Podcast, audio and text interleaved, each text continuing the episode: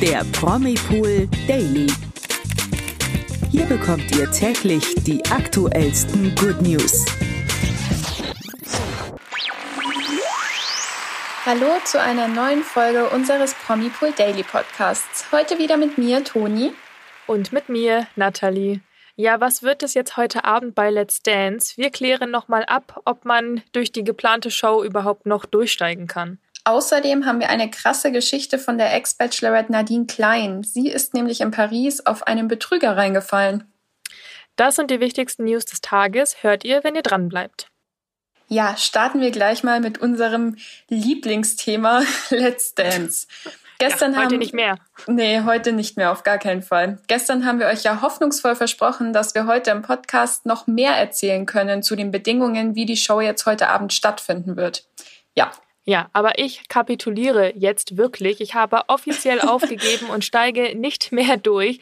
Ihr wisst ja alle, dass ich ein bekennender Let's Dance-Fan bin. Und ich war jetzt echt lange dran und habe mich gefreut. Ich freue mich immer noch, aber wie gesagt, ich steige nicht mehr durch. Alles, was ich weiß, ist, dass heute Abend drei Tanzpaare ausfallen. Und zwar sind es Caroline Bosbach und Valentin Lusin. Dann Lilly zu sein Wittgenstein mit, ja, eigentlich Tanzpartner Anjay, dann aber Tanzpartner Jimmy und jetzt wäre es vielleicht Robert Beitsch gewesen. Also allein das ja schon mal. Und dann auch noch Timo Oelker mit, ja, ob mit Malika oder mit Patricia. Der fällt aber auf jeden Fall auch aus. Ja, und dann geht's damit weiter, dass wir wissen, dass die Show heute Abend 15 Minuten später wieder startet, weil es von RTL ein äh, Special zu dem Russland-Ukraine-Krieg gibt. Ist ja auch alles in Ordnung. Aber dann äh, wurde jetzt auch noch bekannt gegeben, neben den Tänzen, die wir ja auch schon seit gestern Abend wissen, es kommt ja der erste Contemporary. Contemporary. ich kann das aber nicht aussprechen. Egal. Ähm, aber der kommt auf jeden Fall heute Abend von Janine Ullmann und Scholt. Und genau von denen kam jetzt noch, kurz bevor wir aufgenommen haben, die nächste Hiobsbotschaft. Und ja, ihr hört, ich. Nee, ich bin raus. komplett verwirrt, weil so, da blickt man ja auch echt gar nicht mehr durch. Ja. Ja, bei Janine Ullmann musste nämlich der Chirurg im Training antreten. Bei dem Probetanz für den heutigen Contemporary hat sich nämlich ihr Leberfleck, den sie am Bauch hat, halb abgerissen. Ist natürlich unschön, sollte man auf jeden Fall abklären lassen. Äh, ja, also es ist schon wirklich fast untertrieben, wenn man sagt, dass in der Show aktuell Voll. wirklich alles schief geht, was nur schief gehen kann. Es ist einfach ein Wahnsinn. Man muss sich mal überlegen, zwei Jahre hat dieses Projekt auch trotz Corona wunderbar funktioniert, ohne Probleme. Oder ja. was heißt mehr oder weniger ohne Probleme? Es war natürlich alles mal mit Einschränkungen, aber es hat funktioniert. Und jetzt im verflixten dritten Jahr ist wirklich alles Glück weg, was die Show anscheinend hatte.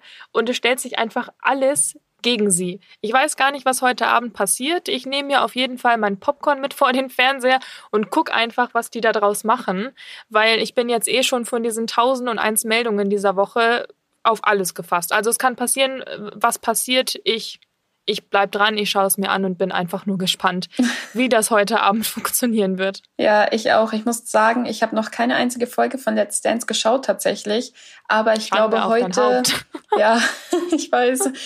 Aber ich glaube, heute werde ich es mir auch mal anschauen und mal gucken, was da so abgeht, weil das ist ja echt ja. Wahnsinn.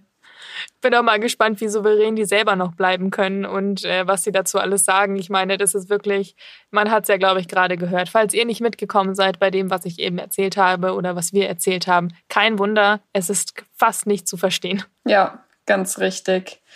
Kommen wir zu einem ja, zu einer schönen Stadt, würde ich sagen. Paris ist ja die französische Hauptstadt und die Stadt der Liebe und der Mode. Eigentlich ja ein Traumurlaubsziel, oder? Ja, eigentlich schon, sofern man nicht wie Nadine Klein jetzt auf einen Betrüger reinfällt. Die ehemalige Bachelorette war nämlich in der Stadt der Liebe und muss ihre Fans jetzt auf Instagram über eine ziemlich fiese betrügerische Masche aufklären, die ihr dort widerfahren ist. Ja, ganz genau. Nadine war nämlich mit ihren Freundinnen am Sonntag in Paris unterwegs und wollte alleine zurück ins Hotel kehren, weil es ihr irgendwie nicht gut ging. Und so hat sie das jetzt auch erstmal in ihrer Instagram-Story erzählt. Und mit ihrer Handy-App hat sie sich dann ein Uber gerufen und am Straßenrand alleine auch darauf gewartet.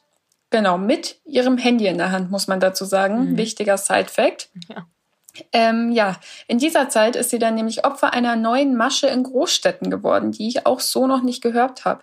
Ein Dieb raste mit einem E-Scooter auf sie zu, bremste unmittelbar direkt vor ihr ab, riss ihr das Handy aus der Hand und fuhr wieder davon. So war die Version von Nadine. Ja, und damit halt eben noch nicht genug weil Nadine ärgerte sich natürlich über diesen materiellen Verlust, der ihr dann in diesem Moment da passiert ist oder ja widerfahren ist. Aber der Schreck ging dann eigentlich erst richtig los, wie sie erzählt. Und das Ganze ist auch ein bisschen kompliziert, vielleicht nicht ganz so kompliziert wie Let's Dance, aber doch schon ein bisschen.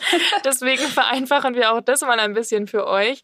Und zwar wurde Nadine und äh, Nadine dann vor Ort und Stelle, als ihr das Handy entrissen wurde, auch direkt von Leuten, die halt eben drumherum standen, die das mitbekommen haben, geholfen geholfen und vor allem ein junger Mann war da sehr engagiert. Und Nadine hat ihn auch als sympathisch beschrieben. Also ähm, sie war da in dem Moment wirklich sehr dankbar.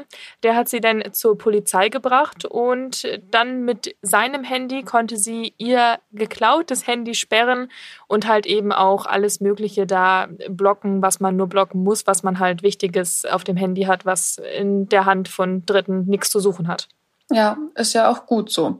Im Hotel hat dann Nadine ihre Handysperrung nochmal überarbeitet und eben ihre Freundinnen als äh, Notfallkontakt angegeben, wo vorher eben noch die Nummer von dem Helfer eingetragen war. Mhm. Ist ja ganz logisch, weil wenn das Handy wieder eingeschaltet wird, wird nämlich die Nummer benachrichtigt, der als Notfallkontakt eingegeben ist in ihrem Handy. Und natürlich ist es da naheliegend, dass sie ihre Freundinnen angibt und nicht irgendeinen fremden Mann, der sie zur Polizei gebracht hat. Ja, voll. Das war ja in dem Moment wahrscheinlich war sie da auch sehr dankbar, dass der Mann ihr das eben angeboten hatte, dass äh, als Notfallkontakt seine Nummer dort eingetragen werden kann. Sie mhm. wusste ja die Nummer von ihrer Freundin auch nicht auswendig, aber das war dann schon gut von ihr und das hätte ich auch so gemacht, wenn ich dann im Hotel bin, echt die Person, die mich dort begleitet, da eben abzuändern. Ja. Ja, und dann wurde es am Abend aber ein bisschen komisch, denn obwohl sie ja die Nummer schon abgeändert hatte, hat sie dann eine Nachricht von dem vermeintlichen Helfer bekommen, dass er jetzt eben benachrichtigt wurde, dass ihr Handy wieder eingeschalten wurde. Und der hat ihr dann nämlich einen Link geschickt, über den sie ihr Handy dann lokalisieren könnte. Aber irgendwie gar nicht möglich, weil eigentlich hätten ja Nadines Freundinnen darüber benachrichtigt werden müssen, wenn ihr Handy wieder angeschaltet wird und nicht der Helfer in Anführungszeichen.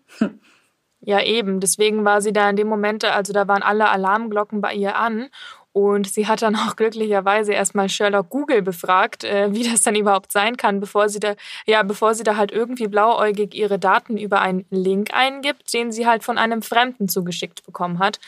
Und ähm, bei Google kam dann auch schon relativ schnell auf, dass das wohl eine neue Masche sei von Betrügern, die eben, wenn man über diesen Link tatsächlich aus Vertrauen diesem, dieser fremden Helferperson gegenüber seine Daten eingibt, die dann eben ja, denen zur Verfügung stehen und dann kann das Handy entsperrt werden und ist dann nicht mehr als geklaut gemeldet und die haben halt freien Zugriff darauf. Also das wäre ja wirklich der Worst Case ever gewesen. Ja, auf jeden Fall.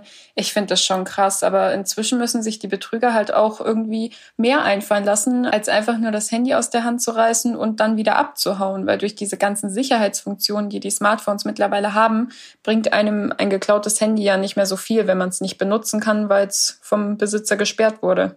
Ja, es kann dann halt eben nicht verkauft werden, sobald da so eine Sperrung drauf ist. Ne? Ist dann natürlich für die Diebe blöd und bringt dann auch gar nichts. Aber das nee. ist wirklich echt eine unglaubliche Geschichte, weil du musst ja erstmal darauf kommen, dass derjenige, der dir in dieser Notsituation, wo du ja auch völlig geschockt bist, die Hilfe anbietet und dir da zur Seite steht und dass der dann am Ende auch noch zu dieser Betrüger Masche gehört.